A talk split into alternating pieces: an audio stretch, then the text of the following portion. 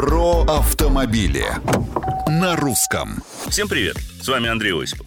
Борьба за снижение скорости на наших дорогах окончательно переходит из плоскости обеспечения безопасности в систему эффективного отъема денег у водителей.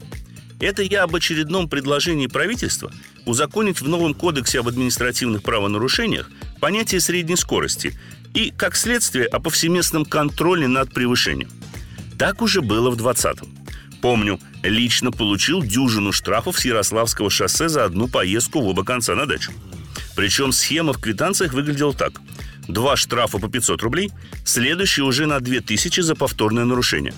Превышение лимита – пара километров в час. И так в подавляющем большинстве случаев. Попался, разумеется, не только я. Возмущение росло, и норму отменили. Теперь хотят ввести вновь. Затрат минимум, доход большой. Почему это плохо? Потому, например, что человек за рулем вынужден следить не столько за дорогой, сколько за спидометром, даже при обгонах. А это определенно небезопасно. А еще потому, что на дорогах до сих пор чехарда знаков 90, 60, 40, 110 и так далее.